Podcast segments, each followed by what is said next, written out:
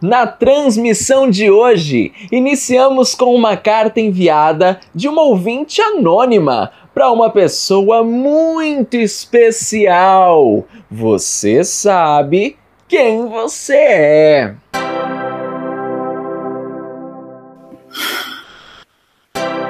Para te contar o que eu sinto sobre você e sobre o mundo, é preciso voltar à infância. Voltar para casa dos meus pais em um país que hoje já me é tão estranho, mas que um dia eu chamei de lar. É preciso te contar do jardim, tão cheio de cor que existia atrás da minha casa, mas que era proibido pisar. É preciso te contar das frutas, que quando entravam na cozinha, eram deixadas no balcão, fora do alcance das minhas mãos, tão pequenas na época.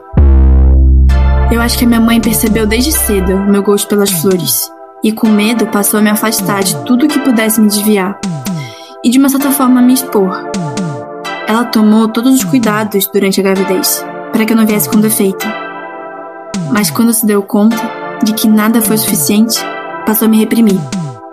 Em uma tentativa de me proteger, eu acho.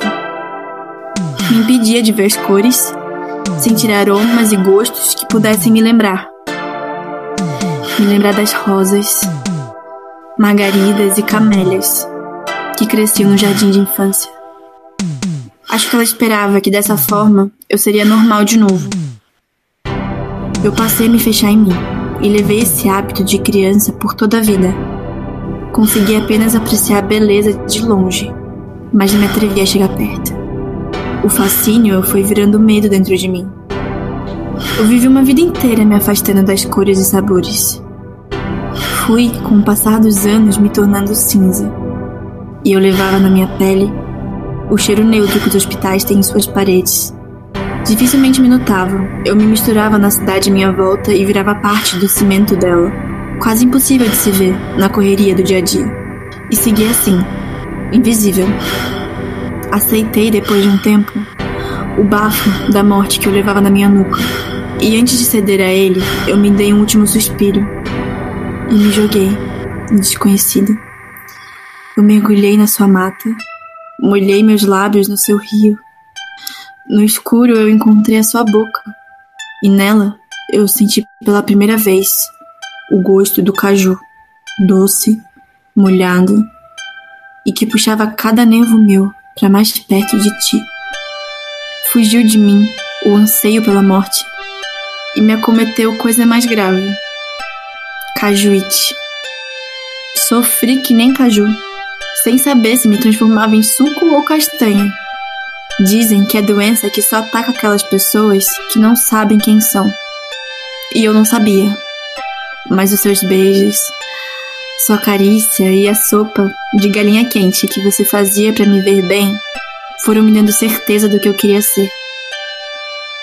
Você, que diferente de mim já tinha provado todas as frutas e enfeitado a casa com todos os buquês, sem se preocupar em agradar ninguém além de si, você, que vivia nas sombras, caçando vagalumes. Eu fui me sarando e me transformando em nós. É preciso que você saiba o quanto eu agradeço os anos que vivemos lado a lado. Eu nunca fui tão feliz mas eu também nunca fui eu. Viver a minha vida em segundo plano nunca foi um desejo meu. Nunca foi um desejo nosso. Mas me afastar de tudo que eu já tinha construído me quebrou. E eu perdi o que me fazia ser eu. Se é que algum dia eu soube.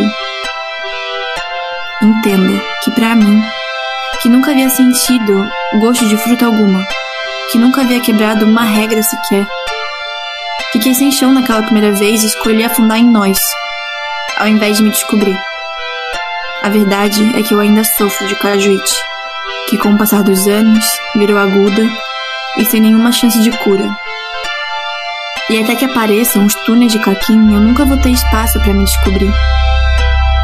Tenho evitado a realidade, com doses da cajuína que recebo de ti e um pouco da vodka que escondo na cozinha. E isso tem te destruído eu recebo cada vez menos do seu suco, o que faz a minha mistura cada vez mais forte. E quando menos percebo, me vejo no chão. Isso tem me destruído, Parte de mim sabe que não era para ser assim tão difícil. A nossa salada de fruta tinha tudo para ser leve e nutritiva, mas me fizeram acreditar que eu era fruta podre. E assim azedei o que era nosso. Azedei você, que sempre foi fruta madura. Por isso eu peço desculpas. Eu acabo essa carta da mesma forma com que eu acabei com todos os perfumes do que um dia foi a nossa casa ou o nosso esconderijo, com amargo na boca e lágrimas nos olhos desejando que tudo fosse diferente. Desejando ter cavado o chão para poder ter sido aquela criança que gostava de flores e se lambuzava de fruta.